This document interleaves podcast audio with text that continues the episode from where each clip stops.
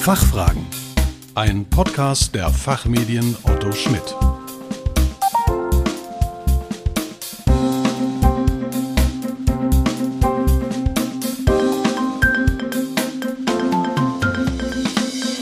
Hallo und herzlich willkommen, liebe Podcast-Freunde, zu den Fachfragen, dem Podcast zu Brennpunktthemen aus Wirtschaft, Recht und Management. Mein Name ist Philipp Anspach und heute geht es um das körperschaftssteuerliche Optionsmodell.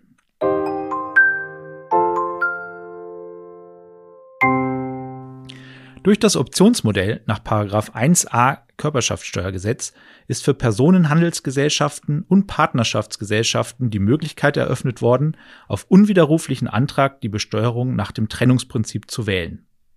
Die Ausübung dieses Wahlrechts führt ohne zivilrechtlichen Formwechsel zu einer Gleichstellung der Personengesellschaft mit einer Kapitalgesellschaft für ertragsteuerliche Zwecke.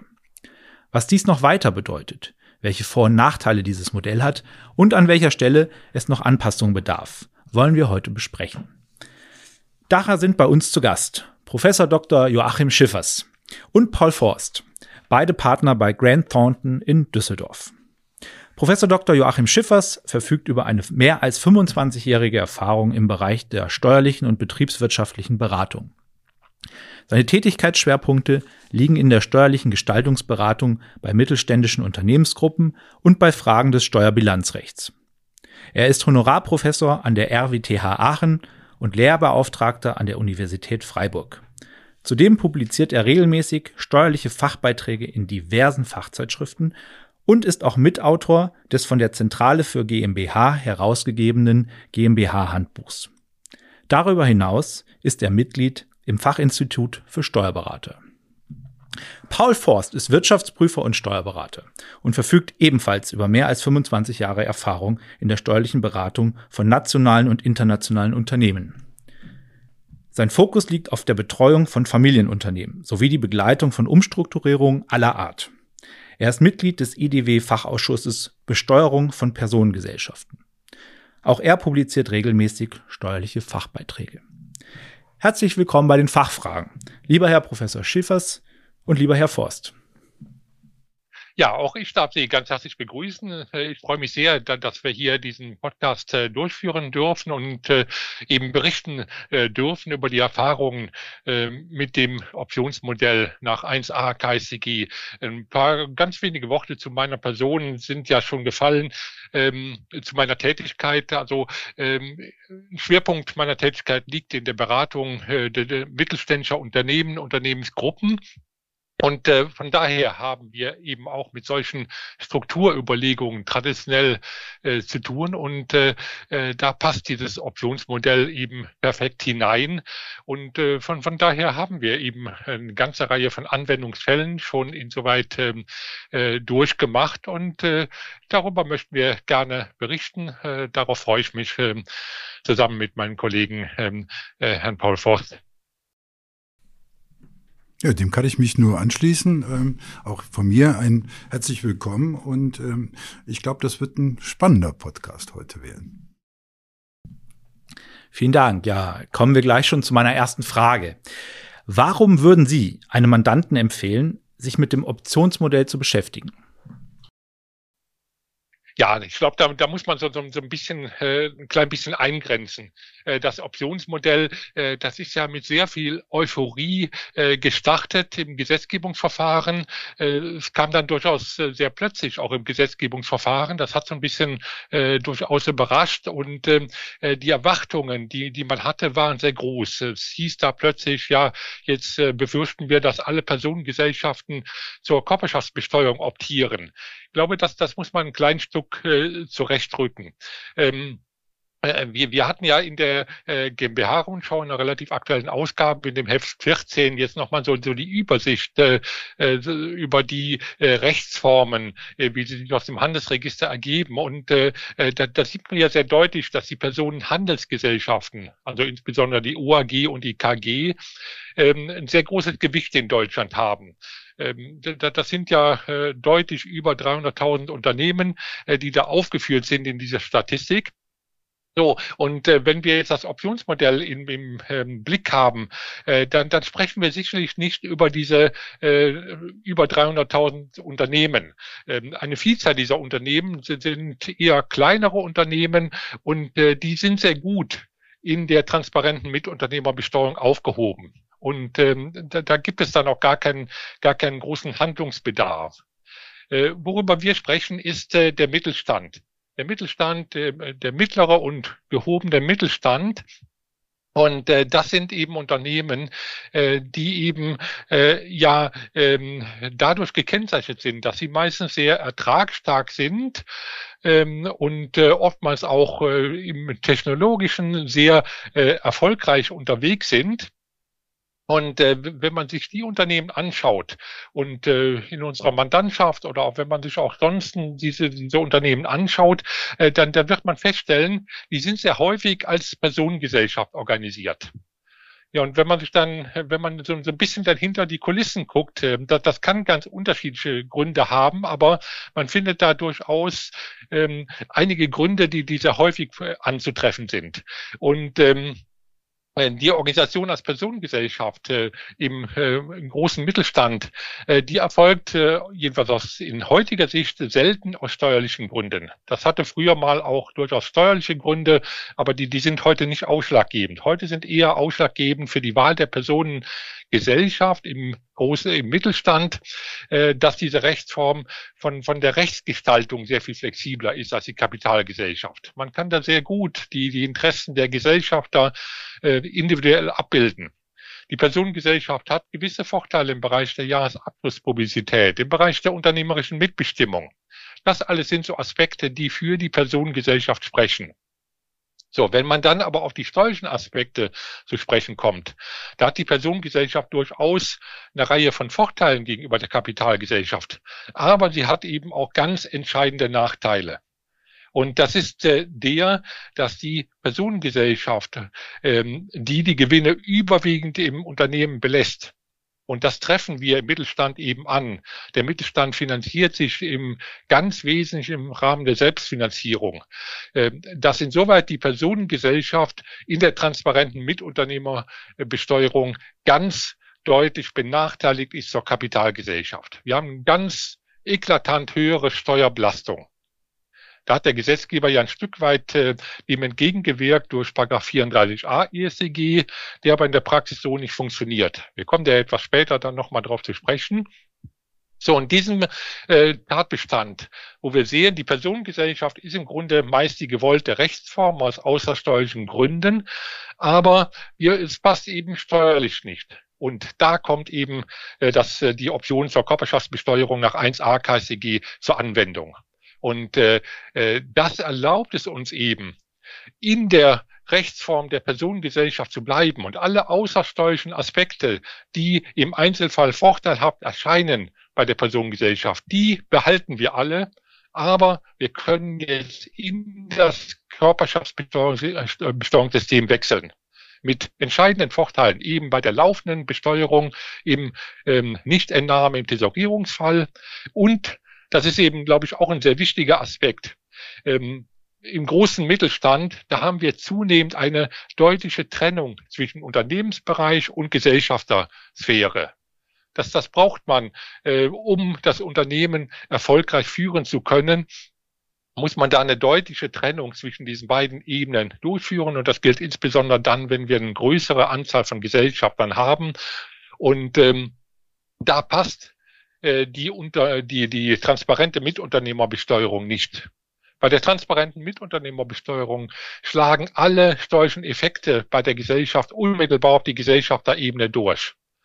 Und äh, das verhindern wir bei der Körperschaftsbesteuerung. Da haben wir ein, ein Steuersystem, das klar zwischen beiden Ebenen trennt und ähm, insoweit auch die äh, Besteuerung der, äh, des Unternehmens des mittelständischen Unternehmens deutlich erleichtert und insoweit deutlich fokussierter auf das äh, ausrichtet, äh, was wir äh, insoweit vorfinden. Insoweit ist die Option zur Körperschaftsbesteuerung eigentlich ja äh, äh, ein, ideales Gestaltungsinstrument, um eben die Ziele im Mittelstand, im größeren Mittelstand zu erreichen. Und, ähm, und das sehen wir in, äh, in den Fällen, die wir äh, beraten haben, dass das äh, eine sehr gute Möglichkeit ist, die man überlegen kann und die insoweit solche ähm, Strukturüberlegungen, solche Strukturüberlegungen wieder ganz neuen Schwung bringt. Und das ist der, der wesentliche Aspekt, den wir eben haben.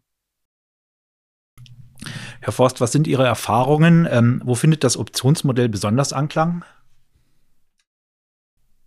Ja, hier würde ich sagen, kann man nicht so plakativ sagen, das ist äh, die geeignete Rechtsform oder das geeignete Unternehmen. Ähm, ich, wir würden einfach mal über unsere Erfahrungen aus dem letzten Jahr berichten. Ähm, da muss man klar unterscheiden. Ähm, einmal äh, den Bereich der privaten Vermögensverwaltung. Hier haben wir gesehen, da ähm, haben wir verschiedene, konnten verschiedene Projekte umgesetzt werden. Äh, Schwerpunkt ist tatsächlich die Nutzung von Optionsmodellen für Immobiliengesellschaften. Und ähm, wir haben ja gerade schon ein bisschen, ich würde sagen, über den Charme des Optionsmodells ähm, gehört, nämlich dass wir da gesellschaftsrechtlich gar nicht viel machen muss, sondern der Charme ähm, des Optionsmodells ist, dass man sich für eine andere, vielleicht bessere Besteuerung ja quasi Antrag entscheiden kann. Und das ähm, ist dann auch im letzten Jahr ähm, häufiger in Fällen von Immobiliengesellschaften auch, auch erfolgt, weil ähm, hier die, die Entscheidungssituation auch relativ einfach ist. Aber hier alleine die Entscheidungssituation ist, gibt es eine steuerliche Optimierung, das darf man ja hier sagen, oder nicht. Und ähm, die Aspekte, die wir gerade gehört haben, nämlich dass wir einen deutlich niedrigen Steuersatz für laufende Einkünfte bekommen, wenn wir thesaurieren. Ähm, ist hier dann eindeutig gegeben. Bei den Immobiliengesellschaften spielt natürlich das Thema, kennen alle, die ähm, erweiterte Grundstückskürzung nochmal eine wesentliche Rolle, so dass wir hier dann noch einige Fälle hatten, wo die, die Entscheidung sehr, sehr schnell getroffen wurde, zu sagen, ähm, das machen wir. Und die Umsetzung war dann in diesen Fällen auch sehr schnell vollzogen, weil neben ein paar sagen wir mal, gesellschaftsrechtlichen Anpassungen, die notwendig waren, ähm, wir eigentlich nur formlos oder entsprechend formgerecht den Antrag stellen mussten. Diese positive Resonanz bei den Immobiliengesellschaften spiegelt sich im Kern auch ähm, in den angekündigten äh, Änderungen des Wachstumschancengesetzes zum Optionsmodell wieder. Ein Teil der Anpassung der Regelung ist ja, dass man sich nicht mehr nur das Optionsmodell Personenhandelsgesellschaften gewährt oder offen hält, sondern jeglicher Personengesellschaftsrechtsform und insbesondere die GBR. Und das ist genau eigentlich Hintergrund hier sind hier die Immobiliengesellschaften, weil das, was wir jetzt, ähm, was wir den, im letzten Jahr im Wesentlichen umgesetzt haben, war das Thema, wir haben GBRs umgewandelt in Personenhandelsgesellschaften und dann wurde optiert. Und das ist jetzt, wäre dann nach dem Wachstumschancengesetz ähm, deutlich einfacher möglich. So, wir haben ja von meinem Kollegen Herrn Professor Schiffers erfahren, das ist ja eigentlich gar nicht die wesentliche Intention ja, ich würde sagen, wenn das so sagen sind so Mitnahmeeffekte. Der wesentliche Punkt ist ja tatsächlich ähm, die Optionen, äh, in Optionen in, in Anführungsstrichen, die das äh, Optionsmodell für den Mittelstand bietet. Und ähm, hier muss man dann sehen, ähm, dass wir da auf ein ähnlich großes Interesse ähm, gestoßen sind, auch wenn man das so sagen darf, da am Anfang einige Skeptiker vielleicht gab. Warum sieht man jetzt nicht reihenweise oder kann reihenweise jetzt Optionsanträge zählen. Das hat einfach mit der besonderen Situation ähm, zu tun, die Herr Professor Schiffers ja, mein Kollege, auch schon geschildert hat. Da gibt es nämlich mehrere Fragen, die man beantworten muss. Und nicht nur die Frage nach, spare ich jetzt Steuern, sondern die eigentliche Frage, die man sich stellt, ist das, ist meine Unternehmensform, ist meine Rechtsform langfristig die richtige? Ja, und dann sind da noch weitere Kriterien zu berücksichtigen, über die wir schon gehört haben. Und unsere Erfahrung ist dann aber eben auch da, in den Fällen, wir hatten ja natürlich schon Unternehmen, die ja generell, generell hinterfragt ein Unternehmen oder Unternehmensgruppe immer mal in gewissem Rhythmus kritisch, passt alles, Rechtsform und so weiter. Und in den Fällen, wo diese Entscheidungsprozesse schon angestoßen waren und man eigentlich zu der Konsequenz gekommen ist, wir möchten von der Rechts von der Personengesellschaft nicht weg. Da haben wir dann auch tatsächlich ähm, diese Anträge oder die das Optionsmodell haben umsetzen können. Und da kam dann wieder, sage ich mal, die Einfachheit bei der Ausübung hat da in dem in der Weise halt auch überzeugt. Ähm, weil bestimmte, also dieses nochmal vertiefte, äh, auch nochmal in die gesellschaftsrechtliche Struktur zu schauen, dann ähm, hier häufig dann definitiv äh, schlanker ausgefallen ist. Ähm, auf welche Probleme sind Sie bei der Umsetzung des äh, Optionsmodells gestoßen? Ja, ich würde vielleicht die, die, die Frage so ein klein bisschen zurechtrücken. Probleme, ähm, dass das klingt immer direkt so negativ. Ich würde es insoweit ein klein bisschen zurechtrücken, indem man eben klar sehen muss, die Option zur Körperschaftsbesteuerung, äh, das ist ein Wechsel in ein ganz anderes Besteuerungssystem. Das ist im Grunde wie bei einem tatsächlichen Formwechsel auch von den steuerlichen Folgen. In, insoweit ist das ja auch gesetzgeberisch sehr, sehr gut abgebildet durch diesen fiktiven Formwechsel. So, und da müssen wir einfach sehen, äh, dieser Wechsel in ein anderes Besteuerungssystem, äh, das hat eben äh, in verschiedenen Bereichen gravierende Folgen. Ähm, und und äh, das gilt jetzt eben nicht isoliert nur für die Option nach 1a KStG, sondern es gilt genauso eben auch für den tatsächlichen Formwechsel. Ähm, ähm, und und äh, da gibt es eben äh, bestimmte Aspekte, äh, die man beachten muss. Und das ist äh, insoweit keine Option, die man mal im Vorbeigehen eben lösen kann, sondern das bedarf einer sorgfältigen Vorbereitung. Da muss man sehr genau schauen, was haben wir für eine Struktur vorliegen welche möglichen Aspekte sind äh, eben bei dem Wechsel des, des Besteuerungssystems eben problematisch, die wir dann auch entsprechend lösen müssen. Denn wir finden eben leider die Situation vor, äh, dass äh, der, der Rechtsformwechsel nicht in allen Punkten unproblematisch möglich ist. Das gilt aber jetzt, wie gesagt, nicht isoliert für die Option nach 1a KSCG, sondern es gilt auch für den tatsächlichen Formwechsel. So, und insoweit muss man eben genau auf diese Punkte äh, schauen, äh, die man eben hat. Ähm, zum einen mal müssen wir sehen, das äh, hat im Grundsatz kein Wechsel der Rechtsform zur Folge. Das heißt, im Grundsatz ist zunächst mal das Gesellschafts Gesellschaftsrecht nicht äh, betroffen, aber ein Stück weit natürlich schon. Wir müssen einmal einen entsprechenden Beschluss der Gesellschafter herbeiführen, um die Option ausüben zu können. Und da hat der Gesetzgeber in 1a KStG ja auch ein entsprechendes Quorum festgelegt für diesen Beschluss und, und das ist durchaus ja auch gut so. Und insoweit muss man eben schauen, dass man da eben äh, äh, ja eine einheitliche Meinung der Gesellschafter ähm, äh, findet zu dieser ähm, äh, Option zur Körperschaftsbesteuerung. Und das ist in der Tat in der Praxis manchmal gar nicht so ganz einfach, weil die Interessen der Gesellschafter sind natürlich unterschiedlich und äh, das, das muss man eben klar sehen. Die Option zur Körperschaftsbesteuerung hat eben nicht nur Auswirkungen auf die Gesellschaft selber, sondern eben auch auf jeden einzelnen Gesellschafter. Insoweit muss man da eine einheitliche Linie finden. Zum anderen muss man auch allerdings nur ganz punktuell auch in den Gesellschaftsvertrag hineingreifen. Wir müssen insbesondere Fragen der, des Kontenmodells uns anschauen und insoweit äh, dafür eine gewisse Ordnung sorgen, dass wir eine klare Unterscheidung zwischen Eigenkapital und Fremdkapitalkonten haben.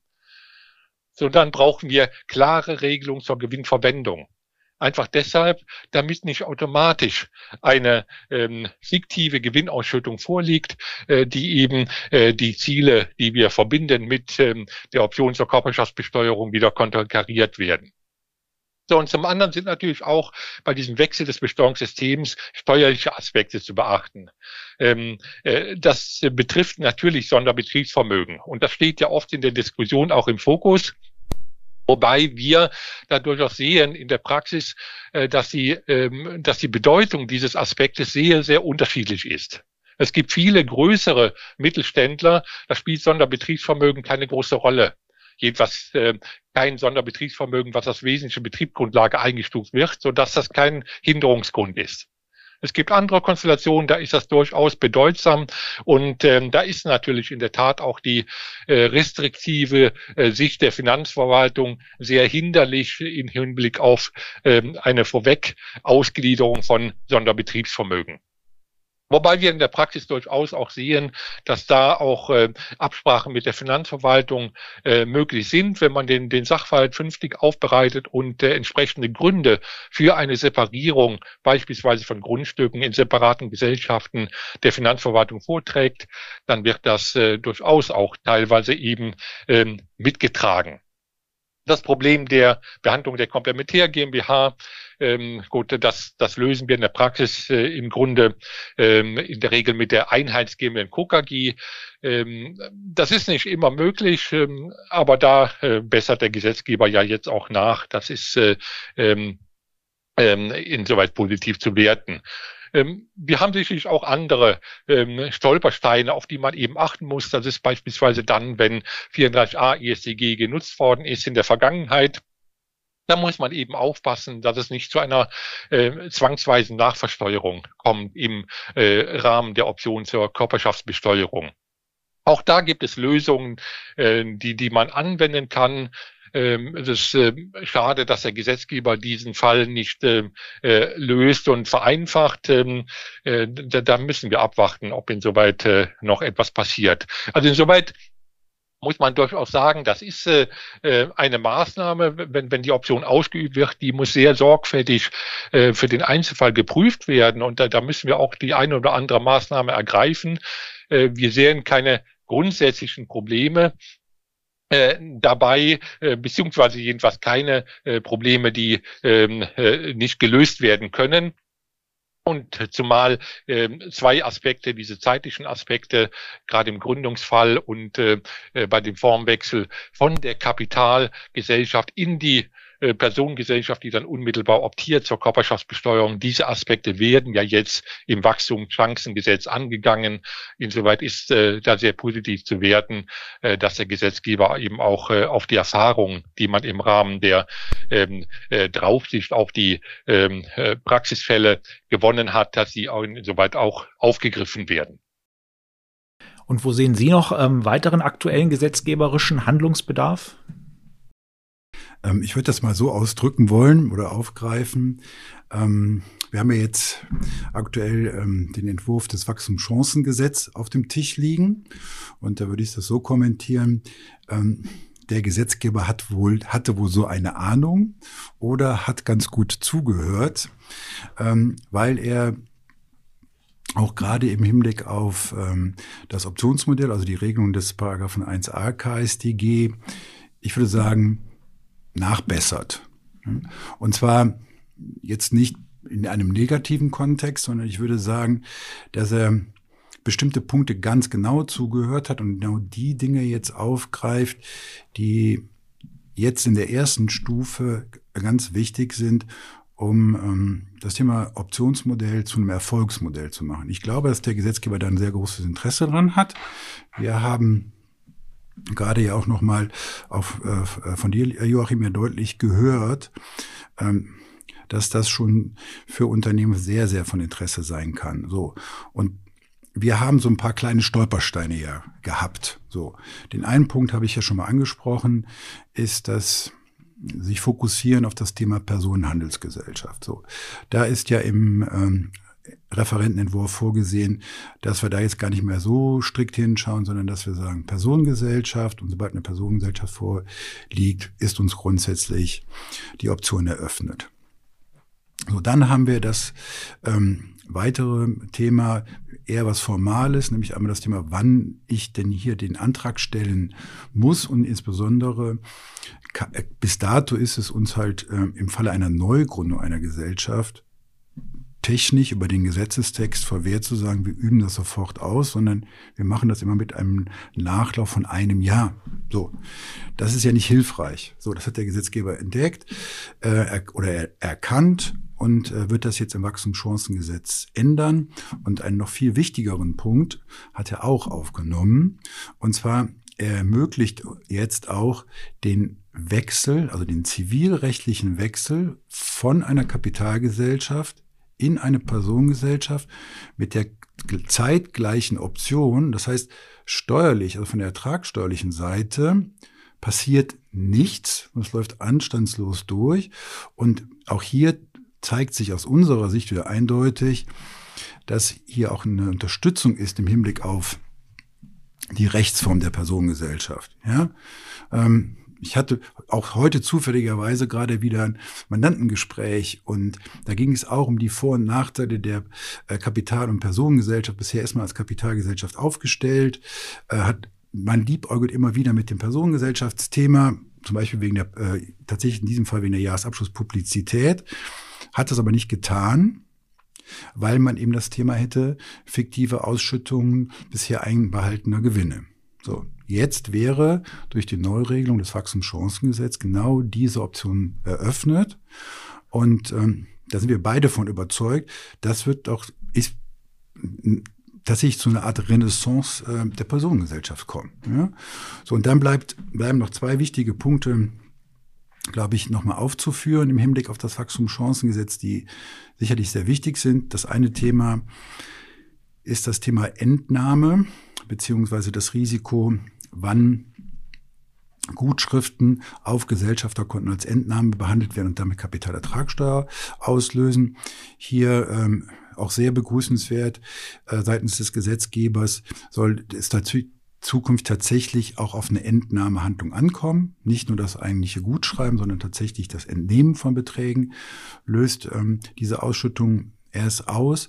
Und dann wieder ein ganz eindeutiges Zeichen äh, des Gesetzgebers, dass er die Personengesellschaft als Rechtsform im Mittelstand stützen will, ist, dass er, das ist ja eine Spezialregelung ausschließlich für, die Option, für das Optionsmodell, dass ähm, zukünftig die Beteiligung an, den, an einer Komplementär GmbH nicht mit zu übertragen ist, beziehungsweise wir nicht zwingend in eine Einheitsgesellschaftsstruktur gehen müssen. Warum ist das wirklich elementar? Weil wir natürlich ähm, in dem im Personengesellschaftsbereich über die äh, viele gesellschaftsrechtliche Strukturen sehen, wo mit der Komplementär GmbH der Einfluss auch verbunden ist. Würde man jetzt dazu, wäre es immer gezwungenermaßen so, dass man in eine Einheitsgesellschaftsstruktur gehen würde, würde man tatsächlich nennenswert in das Thema aktuelles gesellschaftsrechtliches Verhältnis der Gesellschafter untereinander eingreifen. Das ist nunmehr nicht mehr notwendig und auch das ist wirklich, ich würde sagen, ein deutliches Zeichen, dass ähm, der Gesetzgeber selber auch die positiven Seiten des Optionsmodells nicht nur erkannt hat, sondern er hat es ja selber ähm, tatsächlich jetzt, vor zwei Jahren äh, als Gesetz eingebracht, sondern er möchte, glaube ich, weiterhin dem Optionsmodell den entsprechenden Rücken, Rückenwind geben und so dass wir wir nur sagen können, dass wir das natürlich positiv begrüßen und ähm, denken, das ist ähm, ein weiterer Schub für das Optionsmodell. Ähm, dass für Erbschaftssteuerzwecke die Option nicht greift, ähm, also das heißt, die Personengesellschaft weiterhin als Personengesellschaft behandelt wird. Ähm, wie weit ist dies für die Entscheidung zugunsten des Optionsmodells entscheidend? Ja, wieder ein, ähm, auch das ist ein wesentlicher Baustein des Optionsmodells. Wir besprechen ja aktuell nur immer, immer in Anführungsstrichen über das Thema Reduzierung der Steuerlast bekommt dann auch so ein bisschen den Anstrich, so ein bisschen Steueroptimierungsmodell. Das ist aber nicht zutreffend, sondern man muss, an sich ist es ein, eine hybride Regelung. Ja, für die Ertragssteuerzwecke findet dann zukünftig das Körperschaftssteuerrecht Anwendung. Aber für die Erbschaftssteuer, zum Beispiel bleibt es bei der Behandlung als Personengesellschaft, das heißt auch als Mitunternehmerschaft und damit im Hinblick auf ähm, erbschaftssteuerliche oder Begünstigung für Betriebsvermögen bleibt es bei einer Übertragung eines Mitunternehmeranteils. Und hier sehen wir auch wieder, dass ähm, das Optionsmodell vom Grunde her eine maßgeschneiderte Lösung für das Thema Familienunternehmen Mittelstand ist, weil wir müssen nämlich hier den wesentlichen Unterschied zwischen der Personengesellschaft und der Kapitalgesellschaftsbeteiligung im Erbschaftssteuerrecht oder Schenkungssteuerrecht äh, berücksichtigen. Eine Kapitalgesellschaft äh, oder die Begünstigung für Betriebsvermögen wird im Kapitalgesellschaftsfall ja nur dann gewährt, wenn ein Gesellschaft, also der Übertragende, mehr als 25, zu mehr als 25 Prozent beteiligt ist. Diese Mindestbeteiligungsquote haben wir bei der Personengesellschaft nicht. Und hier kommt genau das zum Tragen. Und das hat der Gesetzgeber auch im Erbschaftssteuerrecht ja nicht, er hat ja, er hat ja die bewusste Unterscheidung vorgenommen. Ja? Er, er hilft in Anführungsstrichen mit dem Thema Poolvereinbarung bei der Kapitalgesellschaft aus, nämlich in den Fällen, wo wir diese Mindestbeteiligungsquote nicht erreichen. Aber das ist ja nur eine Notlösung. Und zwar, warum nur eine Notlösung? Weil nicht in allen Fällen eine Poolvereinbarung möglich ist. Weil zum Beispiel es kartellrechtliche Regelungen gibt, die es äh, Familienstämmen vielleicht nicht erlaubt zu poolen. Oder vielleicht banaler, viel banaler, manchmal hm, Gesellschaftsstämme sich nicht immer grün sind und es eben nicht möglich ist, so eine Poolvereinbarung zu schließen. Und hier kommen wir dann genau essentiell zu dem Vorteil des Optionsmodells. Wir haben ertragssteuerlich den Vorteil Gleichstellung mit der Kapitalgesellschaft, aber bei der Erbschaftssteuer, Schenkungssteuer haben wir den Vorteil, die Begünstigung für das Betriebsvermögen auch in Anspruch zu nehmen, wenn Beteiligungsquoten niedriger als 25 Prozent und mehr sind. Und wir sehen das aktuell, das ist tatsächlich wesentliche Beratungsthemen, die wir aktuell haben. Wir beraten jetzt aktuell, haben wir eine Fragestellung auf dem Tisch. Macht es Sinn oder ist es möglich, den von mir eben gerade schon angesprochenen Formwechsel von der Kapitalgesellschaft in die Personengesellschaft vorzunehmen? dann die Option auszuüben oder zeitgleich die Option auszuüben, sodass ertragssteuerlich gar nichts passiert, aber wir zukünftig äh, die Begünstigung fürs Betriebsvermögen bekommen, weil wir einen Fall haben, wo wir drei Gesellschaften, wo wir mehrere Gesellschafterstämme haben, die privilegiert sind, zwei andere Stämme, die nicht privilegiert sind. Und das führt immer wieder zu Interessenkonflikten. Ja? So, und das macht das Leben für alle, insbesondere auch für die Gesellschafter untereinander, ähm, einfacher, wenn hier die Situation für die Stämme vergleichbar sind. Das zeigt eben auch hier wieder auf, es gibt auch einen Bedarf für das Optionsmodell.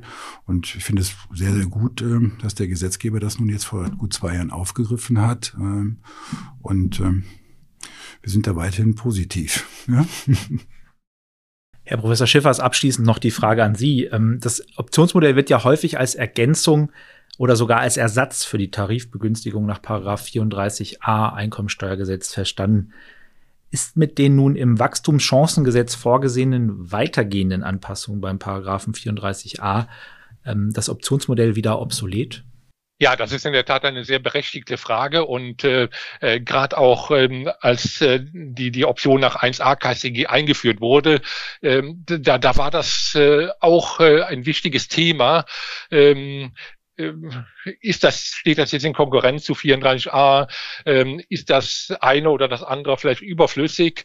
Ähm, ähm, ja, die, die, die Frage ist nicht so ganz einfach zu beantworten. Ähm, und und ähm, äh, man muss äh, einfach sehen, das sind zwei ganz unterschiedliche Instrumente, die wir hier haben, die, das muss man allerdings ganz klar sehen, äh, das gleiche Ziel verfolgen. Denn in beiden Fällen soll eben ähm, die, die Problematik der transparenten Mitunternehmerbesteuerung bei der, beim, im Fall der Nichtentnahme der Gewinne äh, eben vom Steuersatz gelöst werden und insoweit die, die ähm, Belastungssituation der Kapitalgesellschaften nachgebildet werden. Ähm, das ist das Ziel beider ähm, Instrumente. Und ähm, ich persönlich finde sehr gut, dass der Gesetzgeber jetzt 34a anpackt und äh, da auch grundlegend ähm, äh, aufgreift wir, wir, wir beide werden da auch in der GmbH-Rundschau jetzt äh, kurzfristig äh, zu Stellung nehmen und, und werden das auch etwas ausführlicher behandeln. Das, das führt jetzt ein Stück weit zu weit. Ähm, äh, die, die Maßnahmen, die der äh, Gesetzgeber jetzt ergreifen will, die, die führen in der Tat dazu, dass 34a ESCG sehr viel besser geeignet ist als bisher. Und das, das muss man auch klar so sehen. Allerdings bedeutet das nicht, dass 34a jetzt 1a KSCG überflüssig macht. Wir müssen ganz klar sehen, das sind unterschiedliche Instrumente. 34a ESCG ist ein Instrument, das der einzelne Gesellschafter einsetzen kann für seine Situation. 1a KSCG ist dagegen ein Instrument, was die Besteuerung sowohl bei der Gesellschaft als auch bei allen Gesellschaftern hin äh, orientiert zur Körperschaftsbesteuerung.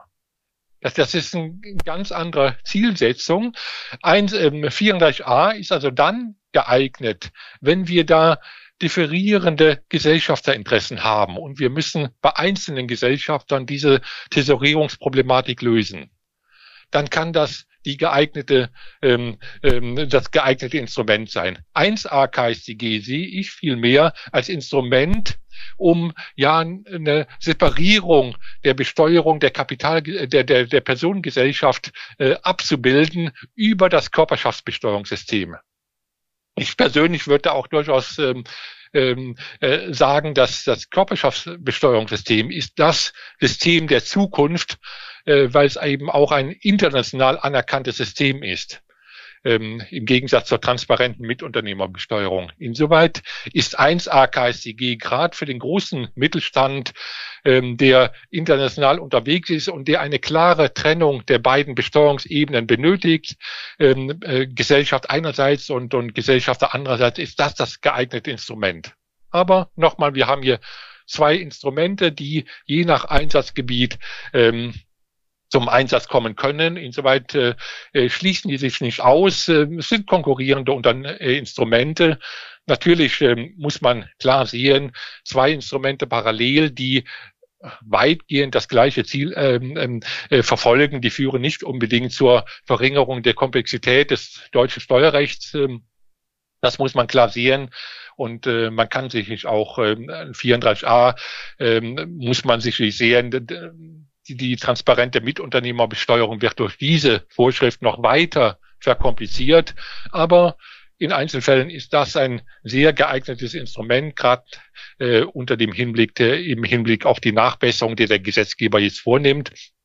Aber ähm, ähm, es ist äh, ähm, ein anderes Instrument, das in anderen Anwendungsfällen eben zur Anwendung kommt.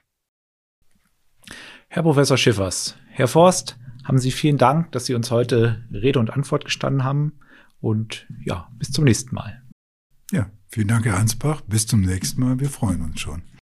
Ja, auch äh, ich bedanke mich ganz herzlich äh, für Ihre Aufmerksamkeit. Äh, ähm, wir, wir hoffen, da, dass wir Ihnen so ein paar Aspekte aus der Praxis vermitteln konnten ähm, zu unseren Erfahrungen, aber die, die Sie eben auch mitnehmen können zu Ihren eigenen Mandaten und da eben auch Anregungen gewonnen haben, wie dieses Modell eingesetzt werden kann. Äh, vielleicht auch ein Stück weit äh, die, die, die Scheu verloren gegangen ist äh, für die Anwendung des Modells und, und wir, wir, wir können nur nochmals betonen, dass äh, die die, die Einführung von 1a KSCG äh, solche Strukturüberlegungen ganz neuen Schwung gegeben und, und äh, das äh, beobachten wir bei vielen Mandanten und äh, das wünschen wir Ihnen auch für Ihre Beratungstätigkeit, für, für Ihre praktische Arbeit äh, im Unternehmen. Danke soweit. Liebe Zuhörerinnen und Zuhörer, weitere interessante Infos zu dem Thema und zu unseren Gästen sowie zu Grant Thornton haben wir wie immer in den Show Notes hinterlegt. Wir hoffen, dass wir Ihnen das Thema näher bringen konnten. Vielen Dank für Ihr Interesse, machen Sie es gut, bis zum nächsten Mal.